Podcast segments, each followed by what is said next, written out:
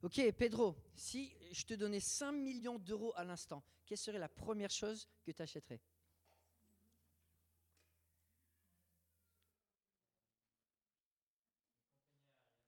Une compagnie. Mathilde? Une maison, Raymond? Une grosse maison pour accueillir les... Euh, tu dis la même chose ou autre chose? C'est bien, vous êtes, encore unis, c'est bien. JD Tu as une seconde pour décider la première chose qui te vient à, à l'esprit. 5 millions d'euros d'un coup.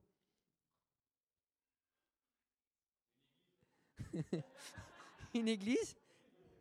Derrière, vous dites quoi? Vous dites mieux?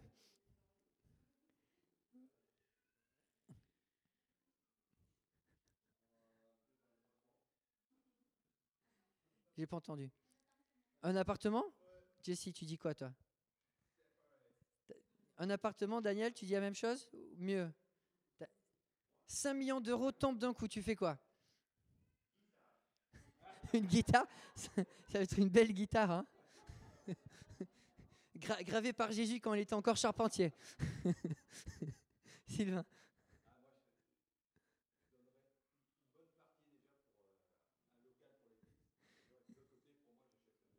Une maison? Anne?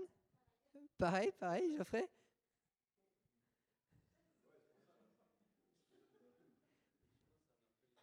Un orphelinat Excellent. Julia Une maison avec plein d'orphelins partout. C'est nous, nous c'est ça? Voyage. Nour Aider ton église Amada. C'est vrai que voilà, quelque part, ça fait un peu rêver.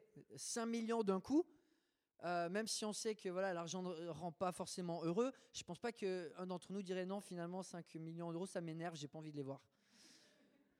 Euh, que ce soit voilà, une maison de nos rêves, des actions en bourse, une nouvelle voiture, un billet d'avion pour une destination exotique, un hôpital en Afrique, un terrain pour une église à Croix-Rousse. L'argent, ça fait un petit peu rêver. Avec de l'argent, on peut faire tellement de choses. On peut satisfaire des désirs. On peut faire du bien, on peut vivre des nouvelles expériences. Et c'est vrai, l'argent peut satisfaire des désirs. Des fois, on désire des choses et on manque de l'argent, on ne peut pas le satisfaire. Mais est-ce que l'argent peut vraiment satisfaire les désirs qui vont nous rendre heureux? Benjamin Franklin, qui était un des, des, pères de la nation américaine, disait, une citation qu'on connaît bien, L'argent n'a jamais rendu qui que ce soit heureux et ne le fera jamais. Plus une personne possède, plus elle veut davantage, au lieu de remplir un trou, ça en crée, un. C'est vrai que quand tu regardes une personne qui est riche et qui a soif de l'argent, elle n'a jamais assez. Euh, et puis, est-ce que l'argent rend heureux? Il y a, une, recherche qui a fait sur les, les, 400 personnes les plus riches dans le Forbes et qui, décrit leur taux de, satisfaction qui est au même niveau des Inuits du Groenland qui n'ont ni eau courante ni électricité. Donc tu dis, ouais, est-ce que, que l'argent rend heureux? Finalement, bah, peut-être pas. Et finalement, on serait peut-être porté à, comme Balou, dire il en faut peu pour être heureux. Est-ce que vous le croyez ça? Est-ce que vous croyez qu'il en faut peu pour être heureux? Peu comme, comme, Balou dans la jungle, à manger de l'arbre. Il dit il y, a les, abeilles qui butinent pour moi, donc elles les bossent, mais moi non, je me, je tords les pouces. Donc pas de confort, tant pis pour la maison des rêves. Hein. Est-ce est que vraiment il en faut peu pour être heureux? Et souvent je pense à, à, Paul qui disait je peux tout. Par quoi? Par Christ, par celui qui me fortifie. S'il n'a pas Christ, est-ce qu'il peut tout? Et en fait, ce, que, Paul dit, c'est qu'il ne faut pas peu pour être heureux, il faut tout pour être heureux. Et Christ donne tout. Mais à part Christ, il n'y a rien qui peut tout donner. Alors tu, et, on est créé à l'image de Dieu et on a une soif de richesse, on a une soif d'abondance, on a une soif de grandeur, on veut beaucoup, mais on le sait, l'argent, ça ça, peut pas. Quand on a demandé à John Rockefeller, la personne qu'on considère comme la plus riche de l'ère moderne, avec une richesse qui, qui s'accumulait au summum de sa gloire à 400 milliards, 400 milliards, c'est pas rien. On lui a demandé, bah, quand c'est que tu auras assez Juste un peu plus encore? On sait, l'argent, ça, ça, ça, comble pas. Tu peux pas avoir un argent qui dit, bah, finalement, les désirs les plus profonds sont satisfaits. Tu as certains désirs qui peuvent être satisfaits, mais les désirs les plus profonds, eux, ils restent insatisfaits. Il en faut tellement plus pour être heureux. Euh, toutes les sensations fortes, toutes les expériences, toute la gastronomie, tout l'argent, tout ce qu'on peut imaginer, ça ne sera jamais assez pour rendre heureux. Salomon, on a un petit peu regardé à sa vie, depuis qu'on parcourt le livre de l'Ecclésiaste, il gagnait 666 talents d'or par, an. 666 euh, talents en kilos, ça fait 25 tonnes. Je ne sais pas si vous avez des bijoux, ça se pèse en grammes. Lui, il recevait 25 tonnes d'or par an. Euh, en ce moment, un kilo d'or, c'est 37 530 euros. Pour un kilo. Euh, donc, tu imagines une tonne? Quand tu vas à une tonne, ça se rapproche des 938 euh, 938 euh, millions d'euros. En fait, c'est presque un milliard. Et, Salomon, il a été roi 40 ans. Donc faites le calcul. 40 ans à se mettre un milliard juste en or hein, euh, dans, la poche chaque année. Et, euh, alors, ouais, il va, il poser des questions parce que voilà, il avait une belle tirelire quand même. Et dans, le livre de l'Ecclésiaste, on a vu les questions qu'il posait. Il dit Mais euh, ça sert à quoi mes efforts? J'ai des désirs profonds, mais est-ce que mes efforts vont les satisfaire? À quoi ça sert la sagesse humaine? Parce que le fou, comme, comme l'intelligent, il meurt. Euh, ça sert à quoi le plaisir, comme Daniel nous a, partagé le passage en, en 2 J'ai donné mon cœur au plaisir, mais finalement, est-ce que les désirs les plus profonds ont vraiment été satisfaits? À quoi ça sert d'être indépendant, d'être au contrôle de sa vie? Euh, Et Salomon dit J'ai essayé de l'être et c'était qu'une illusion, j'ai jamais été au contrôle de ma vie. Il va dire Ça sert à quoi le temps qui passe? Il dit Mais même le temps qui passe, je suis pas au contrôle. Euh, ça sert à quoi les relations? Il va dire ben, Les relations, pareil, je ne suis pas au contrôle des relations dans, le monde dans lequel je vis. Comme Gilles nous l'a partagé, tu as du bon et tu as du mauvais et tu es coincé au milieu. À quoi ça sert la religiosité? Gilles nous a aussi partagé ce passage. Ça sert à quoi d'être pieux? Euh, ben, Si c'est dans l'apparence, ça sert pas, ça sert à rien d'autre non plus. Et à chaque fois, Salomon nous replonge vers la, même réponse. Bah, sans Dieu, tu n'as aucun sens. Mais quand tu as la foi avec Dieu, bah, il y a tout qui a un sens. Et la même chose avec l'argent, il va, il, va, nous dire, bah, c'est normal d'avoir soif de richesse. C'est normal d'avoir soif d'abondance. On, est créé à l'image de Dieu. Quand, quand, Dieu il crée un paradis, c'est en or, avec des pierres précieuses partout. C'est bling bling. C'est ça satisfait un désir qu'on a de finalement être comblé avec le meilleur du meilleur. Et le, paradis que Dieu nous prépare, ça va être d'une beauté et d'une richesse et d'une abondance qu'on ne peut même pas imaginer, mais ça va satisfaire des désirs profonds qu'on a. Et, cette profondeur, on l'a vu, la, semaine dernière, on a aussi lu ce passage en Éphésiens 1, verset 17-19, la prière de Paul. Je prie que vous soyez remplis de, de, pauvreté dans votre foi, euh, que, que, votre espérance soit minable. Merci pour les trois qui ont écouté et qui rigolent. Non. Je prie que le Dieu de notre Seigneur Jésus-Christ, le Père de gloire, vous donne un esprit de sagesse et de révélation qui vous le fasse connaître. Je prie qu'il illumine les yeux de votre cœur pour que vous sachiez quelle est l'espérance qui s'attache à son appel, quelle est la richesse de son glorieux héritage au milieu des saints, quelle est l'infinie grandeur de sa puissance qui se manifeste avec efficacité par le pouvoir de sa force envers nous qui croyons.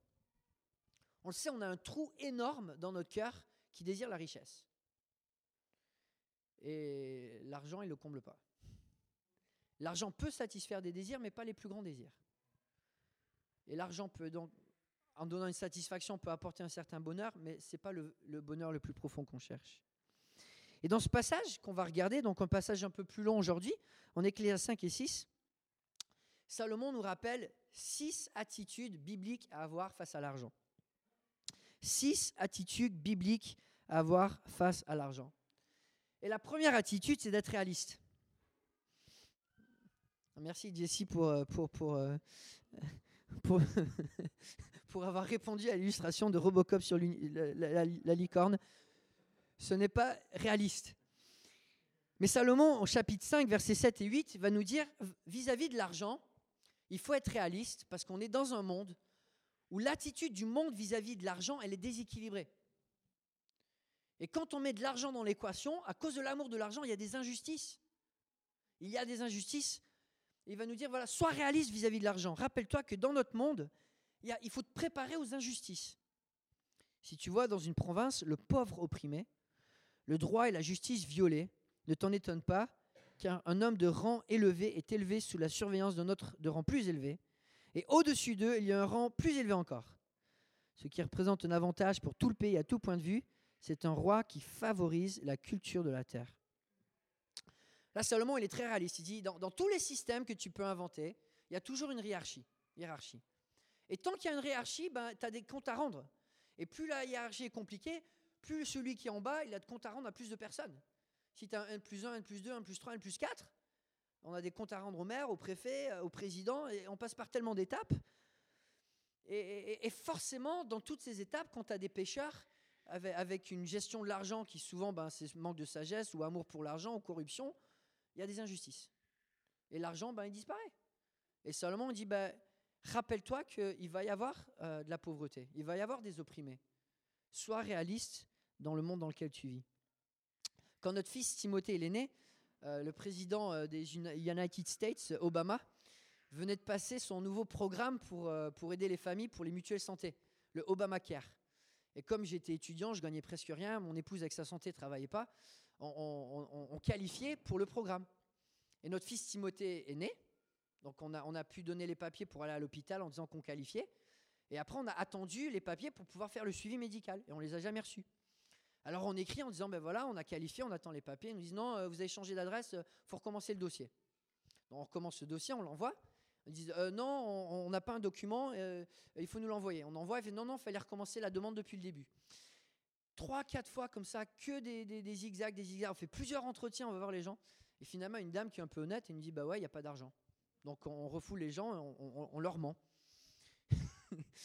voilà, y a, elle devait rendre des comptes à son N plus 1 dans la hiérarchie et qui devait rendre des comptes à N plus 1, à N plus 1. Et finalement, il y, a le président qui avait fait une belle promesse, mais il n'y avait pas d'argent.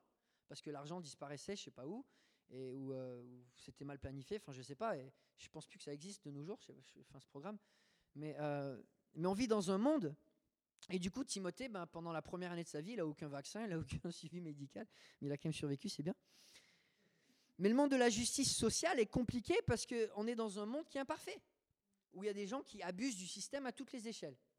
Et Salomon dit, bah, le pauvre, il va être opprimé parce qu'au-dessus de lui, il y a quelqu'un qui va, qui va euh, qui, va profiter du système, soit un contribuable, soit un élu, mais l'argent, il va disparaître. Il faut être réaliste. Euh, dans un monde où il y a l'égoïsme et la cupidité, euh, il n'y a aucun système qui marche. Il n'y a aucun système qui marche. S'il n'y aurait pas de péché, il n'y aurait que de l'amour, je pense que presque tous les systèmes marcheraient. le capitalisme, le, communisme, la, dictature ou la démocratie, enfin, si, tu n'as que de l'amour dans ton cœur, euh, à la limite, ça peut marcher. Mais, tant qu'il y a de l'amour pour l'argent, et qu'il y a des inégalités, et qu'il y a la cupidité, il n'y a, aucun système qui peut marcher. Et là, on est en France, et le système, c'est à peu près ça. Et, euh, quand tu passes par ce système, voilà, le corps électoral, tu as les collectivités, les grands électeurs, Conseil d'État, Parlement, pouvoir exécutif, autorité judiciaire, il y a la Constitution, le Conseil constitutionnel. Tu passes par tout ça, alors tu as un système et, ça pourrait marcher s'il n'y avait pas de pêcheurs, mais en France c'est rempli de pêcheurs. Il n'y a que des pêcheurs en France. Et, euh, et, dans ce bazar, forcément, quelque part, il y, a des déséquilibres. Forcément. Et, Salomon, il nous rappelle, il y a des déséquilibres. Sois réaliste vis-à-vis de ton argent, parce qu'il va y avoir de l'injustice. Il va y avoir de l'injustice. Selon un article du Figaro, il y a 2% du PIB mondial qui part en pot de vin ça fait à peu près 2000 milliards de dollars. Et il y a 5% du PIB mondial qui part en détournement de fonds publics. C'est sympa, quoi. Un euro sur 20 qui, part au gouvernement euh, disparaît dans les poches d'élus. Et, et, Salomon dit, mais ne vous étonnez pas, on est dans un monde qui est corrompu, et il y aura des gens à tous les niveaux, dès qu'il y a une hiérarchie, qui vont profiter du système. Et il nous dit, Salomon, que vis-à-vis de l'argent, l'homme, il est incorrigible il est, juste incorrigible. C'est aussi le bilan que fait un historien, euh, Harari. Yuval Harari, qui est connu comme un des, plus grands penseurs euh, euh, de, l'ère moderne, séculier bien sûr. Il a lu un livre que j'ai lu récemment, Sapiens, qui donne une, perspective du monde complètement sans Dieu. il parle de l'argent et dans son chapitre, il va dire l'histoire de l'éthique est, est, la triste histoire de merveilleux idéaux que personne ne saurait atteindre. La plupart des chrétiens n'imitent pas le Christ. La plupart des bouddhistes sont incapables de suivre Bouddha. Et la plupart des confucéens auraient provoqué une crise de rage chez Confucius. À l'opposé, la plupart des gens aujourd'hui n'ont aucun mal à se hisser à la hauteur de l'idéal capitalistico-consumériste. À vos souhaits. La nouvelle éthique promet le paradis à condition que les riches restent cupides et passent leur temps à se faire du fric et que les masses lâchent la bride et, leur envie à leur passion et achètent de plus en plus. C'est la première religion de l'histoire dont les adeptes font vraiment ce qu'on leur demande de faire. Mais comment savons-nous que nous avons vraiment le paradis en retour? Nous l'avons vu à la télévision. Donc il dit que quand, on parle d'argent, il y a vraiment une religion qui a conquis tous les cœurs. On, a tous envie, dans, ce monde, il y, a, une soif de, l'argent et de suivre le Dieu de l'argent. Il dit dans le monde qu'on vit, peu importe le, pays, peu importe les, religions, on, voit dans le cours de l'histoire que, l'argent a toujours été un Dieu. Et la première attitude donc, que Salomon nous rappelle, c'est sois réaliste. Rappelle-toi qu'il y a de l'injustice, c'est le monde dans lequel on vit. Euh, on peut le combattre avec notre attitude. Il parle du bon roi qui s'occupe des, masses, qui, s'occupe de l'agriculture. à son époque, c'est voilà un, système agricole. Les, unités, c'est les familles qui, ont plus ou moins, ben, qui sont plus ou moins agricoles. Il dit, ben voilà, tu peux faire du bien si tu t'occupes de, la masse, mais en même temps, ben, il nous dit, sois réaliste, parce que dans une hiérarchie, il y a toujours la corruption. La deuxième attitude qui nous donne, c'est celle de l'humilité. Vis-à-vis de l'argent, Salomon nous dit, il y a un moment, il il faut arrêter. Il y a un moment, il faut que tu te reposes. Il y a un moment, il faut que tu acceptes que tu vas pas gagner plus. Et que finalement, tu vives par la foi et que tu fasses confiance à Dieu et que tu dises, ben voilà, la part que j'ai reçue, c'est pas plus, c'est pas moins. Je te remercie Dieu et je l'accepte comme tu me le donnes. Celui qui aime l'argent n'en sera jamais rassasié. Celui qui aime les richesses n'en profitera pas. Cela aussi, c'est de la fumée.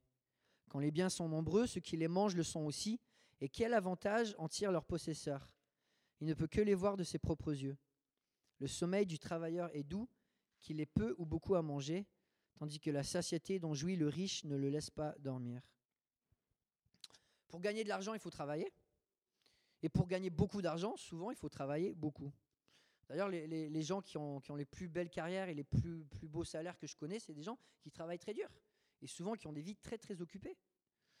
Et ici, Salomon nous invite à, trouver un équilibre. L'argent est utile dans la vie, mais si on, en fait la recherche principale, on, rate, on beaucoup plus. On il dit, il n'y a, pas de fin. Il n'y a pas de fin. Et, plus tu cherches d'argent, plus tu auras des, bouches à nourrir, enfin, plus tu auras d'opportunités de le dépenser. Et, finalement, tu, te mets dans un cercle vicieux où tu ne pourras jamais sortir. Dans notre société, on, fait souvent de l'argent à un Dieu qu'on sert jour et nuit. Et Salomon dit, mais ça sert à quoi? D'avoir une vie déséquilibrée et de ne pas, profiter des bonnes choses que Dieu nous a données en cherchant un équilibre. L'orateur chrétien euh, évangéliste Billy Sunday disait Celui qui n'a pas d'argent est pauvre, celui qui n'a que l'argent est encore plus pauvre. Et quand tu te trouves avec que de l'argent, euh, tu peux aimer ton argent et le serrer dans tes bras, ton argent ne, ne te serrera jamais dans ses bras. Il ne t'aimera jamais en retour. Et, finalement, accepter de dormir, accepter de, se reposer, c'est une marque de foi et d'humilité. Un des plus grands péchés que Dieu reprochait à Israël dans l'Ancien Testament, c'était quoi? De ne pas respecter le sabbat. D'être cupide de vouloir travailler tellement que d'oublier de, prendre ce jour où on se rappelle de qui est notre Créateur. Parce qu'on est tellement occupé, on est tellement en recherche de, remplir ce trou avec quelque chose qui ne le remplira pas, qu'on oublie notre Créateur. Et Israël, Dieu les a chassés de leur pays parce qu'ils travaillaient trop? Parce qu'ils travaillaient trop et ils oubliaient de mettre Dieu à la première place. Dieu voulait que son peuple apprenne à faire une pause et dire voilà, on a une limite. On pourrait gagner plus par nos propres forces, mais, on va faire confiance à Dieu. On, va, mettre une limite pour donner à Dieu une, place qu'il mérite, plutôt que se laisser emporter par la soif de la richesse et par, par le travail que ça demande. Philippe Fischer, un, des grands financiers du cycle dernier, connu comme un des, plus grands investisseurs des temps modernes, disait le marché de la bourse est rempli d'individus qui connaissent le prix de tout, mais la valeur de rien. Quelqu'un qui a, baigné dans le monde de la finance et, qui finalement se dit, ben voilà, il y a, des gens qui sont très très bons à gagner du fric, mais, ils ne connaissent pas la valeur des choses. La valeur de l'amitié, la, valeur de la famille, la valeur d'une vie équilibrée. Et tout a un prix dans la vie. Et gagner de l'argent, ça a un prix. Et des fois, l'argent coûte trop cher. Des fois, on sacrifie nos familles, notre vie d'église, nos relations, notre santé pour de l'argent.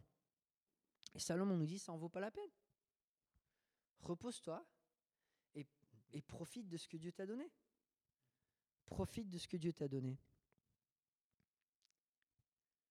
Sénèque, le philosophe romain du 1er siècle, aussi tuteur de Néron, ce qui n'était pas très très bon pour sa, sa fin, parce que Néron lui a demandé de se suicider, il l'a fait.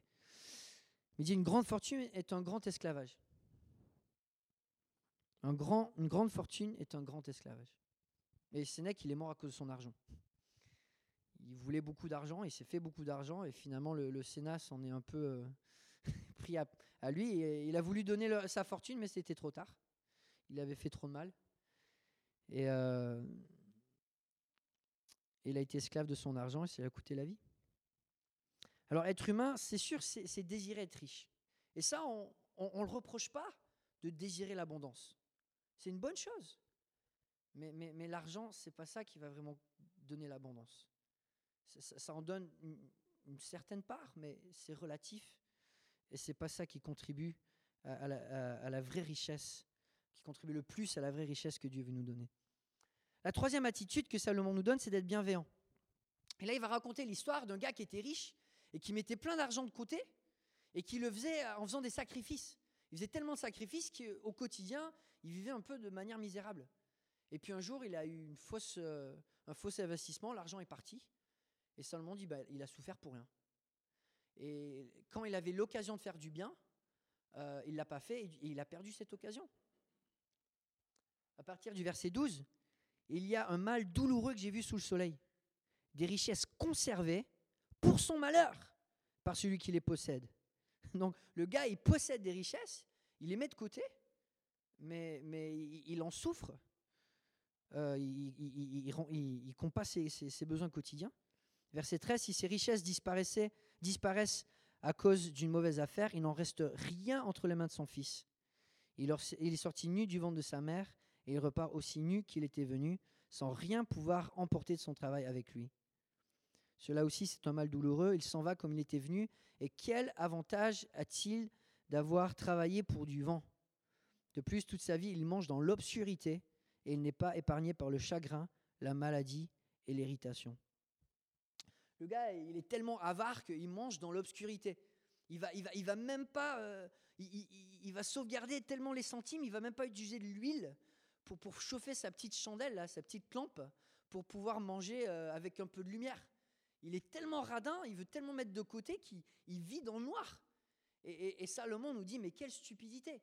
Le gars, il va, faire des sacrifices et il, va travailler dur, donc avec le même taux de chagrin, de maladie, d'irritation que tout le monde. Mais alors que, que Dieu lui a donné des moyens avec lesquels il pourrait apaiser un peu sa situation, il ne le fait pas. Et puis un jour, l'argent disparaît, et puis c'est trop tard. C'est le drame, et il peut plus faire le bien pour lui et pour sa famille quand il, a pu, quand il pouvait le faire. Et Salomon nous encourage à, avoir cette idée de bienveillance. Sachant qu'avec l'argent, on peut faire du bien. On peut se faire du bien enfin, dans, les besoins qu'on a au quotidien, mais aussi à notre famille. Et cet homme en a privé sa famille. Et Salomon nous dit, ben, c'est malheureux, c'est un désastre. Et il y a des saisons dans la vie où on, a plus, et il y a des saisons dans la, vie où on a moins. Et, quand Dieu nous permet d'avoir plus, ben, c'est un temps aussi pour donner plus et, de se réjouir de pouvoir donner plus. La semaine dernière, mon, épouse euh, euh, regardait un programme, et j'ai regardé rapidement avec elle à la télé, de, gens qui voulaient vivre euh, en économisant au maximum. Il y avait une dame en particulier qui se vantait qu'il dépensait qu'un tiers du salaire de son mari. elle était à la maison, s'occuper de la famille. Et après, ils interviewent le, mari et les enfants. Et, Et le, gamin, il dit, mais j'en peux plus. elle passe l'aspirateur à 2 heures du matin parce que ça coûte moins d'électricité. Et moi, je suis crevé. Et le gamin, il dit, mais chez nous, ça pue parce qu'elle n'a pas envie de, payer les, camions qui viennent ramasser l'ordure. Donc, elle brûle les poubelles dans notre jardin et, ça pue.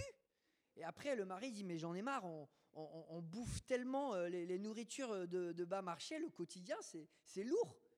Il y avait un autre couple, ils faisaient des concours pour savoir qui c'est qui allait moins tirer la chasse d'eau. Et euh, ils partageaient la même brosse à dents. Et, là, tu vois ce que c'est que d'avoir euh, des, biens que tu conserves pour ton malheur.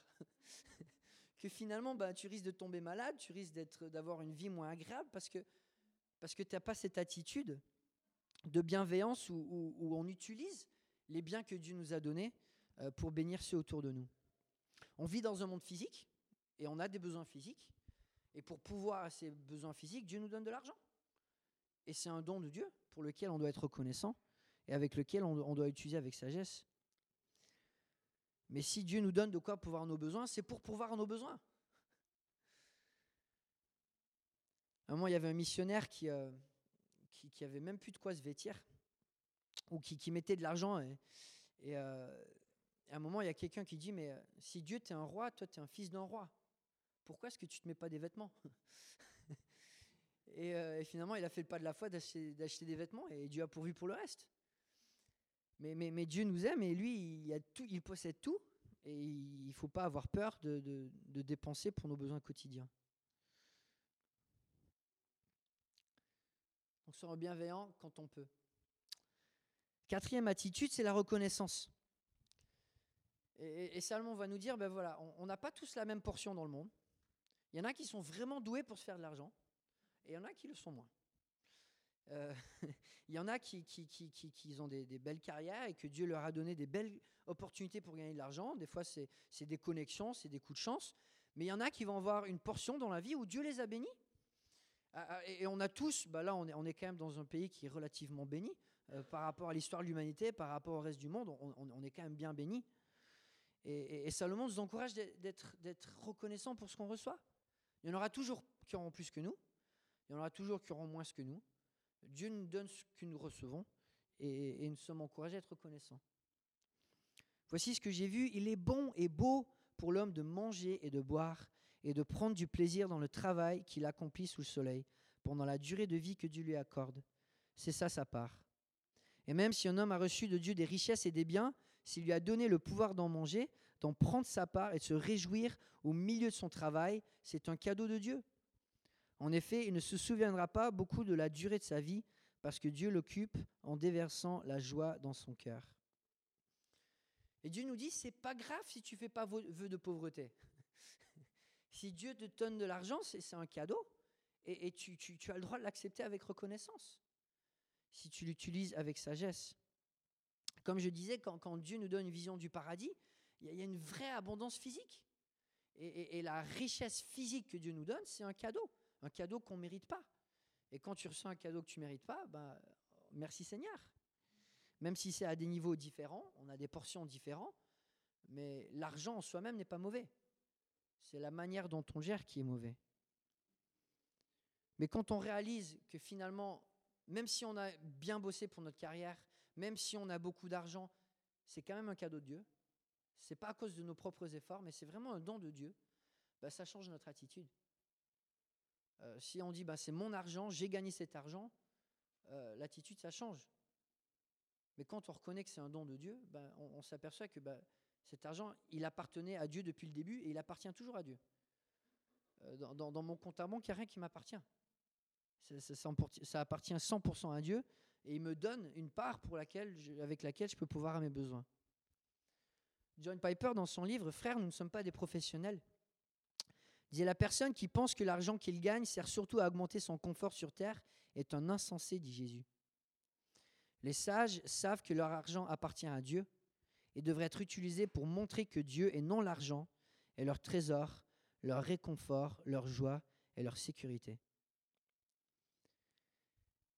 Quand on, a cette attitude de reconnaissance, on, on gère l'argent différemment. Parce qu'on reconnaît, que cet argent, il ne nous appartient pas. Il est à Dieu et il nous l'a donné.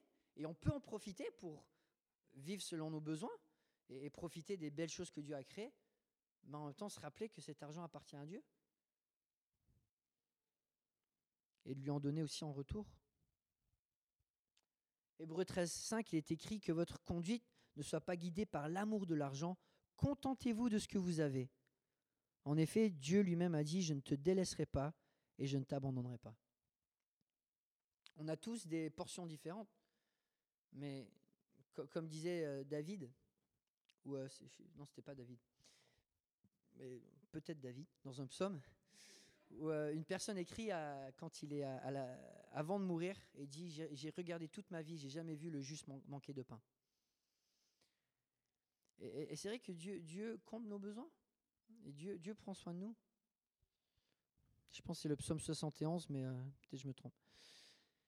Isaïe 55, versets 1 et 2. Vous tous qui avez soif, venez vers l'eau, même celui qui n'a pas d'argent. Venez acheter et manger, venez acheter du vin et du lait sans argent, sans rien payer. Pourquoi dépensez-vous de l'argent pour ce qui ne nourrit pas? Pourquoi travaillez-vous pour ce qui ne rassasie pas? Écoutez-moi vraiment et vous mangerez ce qui est bon, vous savourez des plats succulents. La vraie richesse, c'est Dieu qui la donne. Et ça, qu'on ait de l'argent, qu'on n'ait pas d'argent, ça ne change rien à, la porte qui est ouverte pour nous pour qu'on savoure les richesses que Dieu nous donne. C'est pas ça qui va changer. C'est pas ça qui va changer. Cinquièmement, Salomon nous encourage à être sobre, parce qu'encore une fois, l'argent il disparaît, comme le magicien qui fait pouf. L'argent est voué à disparaître. Là, une fois de plus, il raconte des histoires parce que dans sa vie de roi, il en a vu des choses. Et là, il va dire au chapitre 6, verset 1, Et il y a un mal que j'ai vu, sous le soleil et qui est fréquent parmi les hommes. Il dit, je l'ai vu encore et encore ce mal. Et c'est quoi? Dieu a pu donner des richesses, des biens et de la gloire à un homme, et rien de ce qu'il désire ne lui manque, mais Dieu ne lui laisse pas le pouvoir d'en jouir. Oui, c'est un étranger qui en jouira, c'est de la fumée, et c'est un mal douloureux.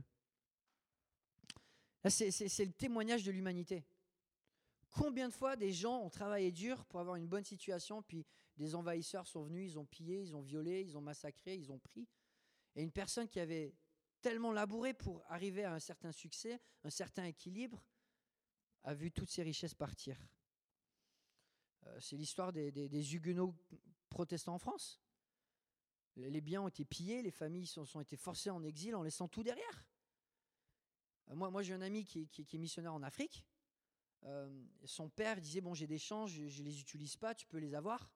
Il est allé, les a labourés, il a embauché des gens, il a, il défriché les champs, il les a fait devenir euh, abondants encore. Et puis, une fois qu'il y a eu des bonnes récoltes, que le champ est devenu abondant, son père est revenu avec des gens en armes pour reprendre le champ à son fils. Ce, même ami, il avait investi pour un promoteur qui avait promis de, bâtir un lot de maisons. Et le promoteur est parti avec tout l'argent. Et les lois dans son pays fait qu'il ne peut pas combattre. Et que finalement, l'argent pour lequel il a, travaillé dur et qu'il a mis de côté, bah, il disparaît encore et encore. Et Salomon dit ce mal, il est fréquent dans le monde dans lequel on vit. Et on est un petit peu protégé de ça dans, le monde occidental. On a des lois qui protègent l'individu, même si Salomon nous dit l'argent, il est voué à disparaître. Et des fois, c'est un envahisseur, mais des fois, c'est d'autres raisons qui font que, l'argent, il, va disparaître. Et je vous ai déjà partagé cette histoire d'une de mes étudiantes de piano, qui avait à, peu près la soixantaine, et son père valait 15 millions de, dollars. Et il est mort sans aucun, sans, rien du tout, parce que sa, deuxième femme, en douce, lui a tout piqué. Il avait même plus les 1000 dollars de, dépôt pour aller dans une, dans une maison de retraite. Alors qu'il valait 15 millions. Et Salomon nous dit, c'est un mal que j'ai beaucoup vu. Et puis dernière, dernièrement, chapitre 6, la dernière attitude, c'est d'être sage avec notre argent. C'est d'être sage pour utiliser notre argent pour ce qui compte plus que l'argent. Même si un homme avait 100 fils et un grand nombre d'années, même s'il prolongeait son existence, si son âme ne s'est pas rassasiée de bonheur, et si de plus il n'a pas de sépulture, j'affirme qu'un enfant mort-né est plus heureux que lui. En effet, il est venu comme une vapeur et repart dans l'obscurité, et son nom restera sous un voile d'obscurité. Il n'a pas vu, pas connu le soleil, et il, et il a plus de repos que cet homme. À quoi bon vivre deux fois mille ans sans jouir du bonheur? Tous ne vont-ils pas au même endroit? Tout le travail de l'homme est pour sa bouche, et pourtant ses désirs ne sont jamais satisfaits. En effet, quel avantage de sage a-t-il sur l'homme stupide? À quoi sert-il à un pauvre de savoir se conduire dans la vie? Ce que les yeux voient est préférable à ce que recherche l'âme. Cela aussi, c'est de la fumée, et cela revient à poursuivre le vent. Ce qui existe a déjà été appelé par son nom, et l'on sait ce qu'est l'homme. Il est incapable de contester avec celui qui est plus fort que lui. S'il y a beaucoup de paroles, il y a beaucoup d'absurdités. Quel avantage l'homme en retire-t-il? Qui sait en effet ce qui est bon pour l'homme dans la vie tout au long de sa vie sans consistance qu'il traverse comme une ombre? Et qui peut annoncer à l'homme ce qui existera après lui sous le soleil?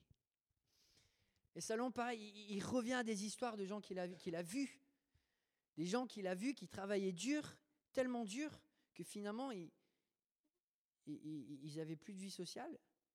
Et le jour de leur mort, il n'y avait personne. Et finalement, leur vie n'a laissé aucun impact derrière.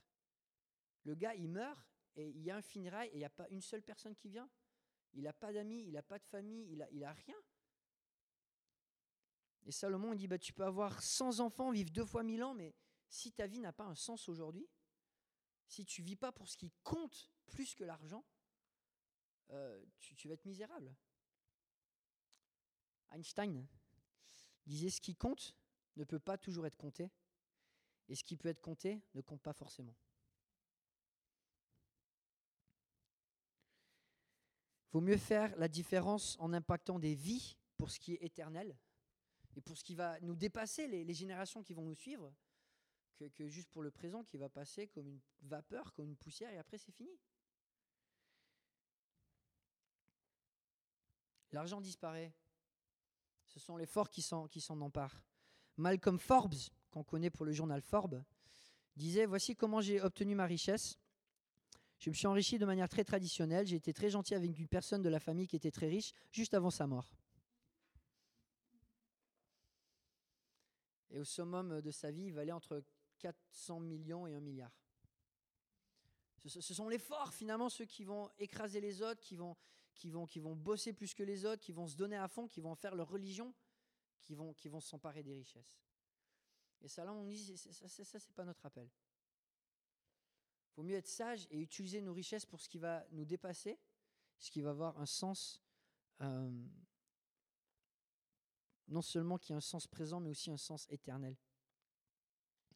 Et Salomon nous rappelle que ce qui compte le plus, c'est pas le nombril de l'homme, mais ce qui, ce qui dépasse notre existence.